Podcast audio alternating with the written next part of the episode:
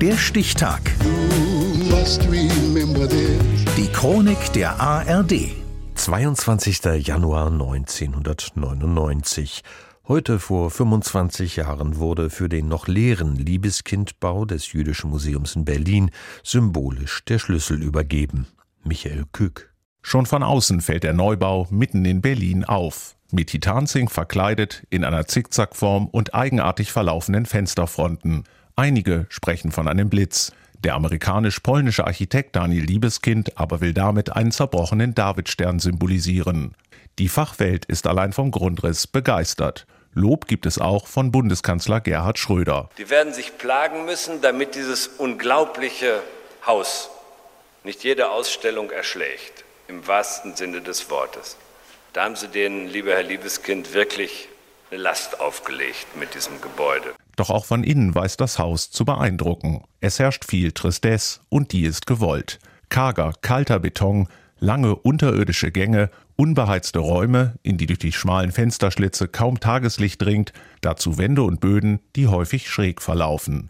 Liebeskind wollte mehr als einfach nur ein Museum gestalten. Uh, ich glaube, Architektur muss erlebt werden. Mit der Nase, mit dem Mund, mit den Händen und mit dem Herz und mit dem Geist. In den langen Gängen sieht man Ausstellungsstücke, die an ermordete Juden erinnern. Brillen, eine Aktentasche oder Briefe an Freunde und Verwandte, dazu Fotos und Deportationslisten. Die sogenannte Achse des Holocaust endet für die Besucher an einem dunklen, ausweglos wirkenden Raum, für einige das Symbol einer Gaskammer. Und immer wieder gibt es Abschnitte, die nicht betreten werden können.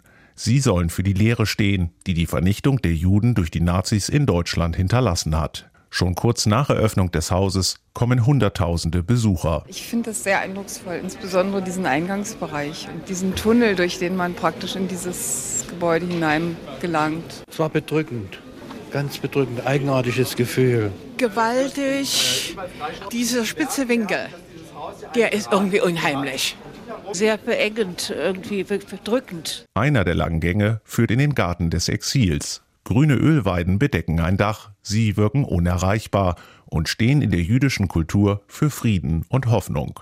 120 Millionen D-Mark hat der gesamte Liebeskindbau gekostet.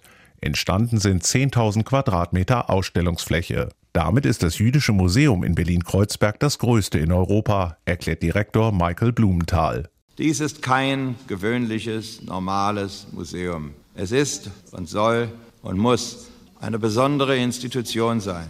Eine Institution, die nicht nur ein Teil deutscher Geschichte erzählt, sondern eine Institution, die die Erinnerung an diese Geschichte für immer in dem Gedächtnis der Bürger dieses Landes wachhält. Daniel Liebeskind erhält für seinen Neubau in Berlin den Deutschen Architekturpreis. Es ist ein fantastischer Preis, ein wunderbarer Preis für ein Gebäude, das ein wichtiger Teil meines Lebens ist und das weit darüber hinausgeht, einfach nur ein weiteres Gebäude zu sein, denn es spricht zur Öffentlichkeit.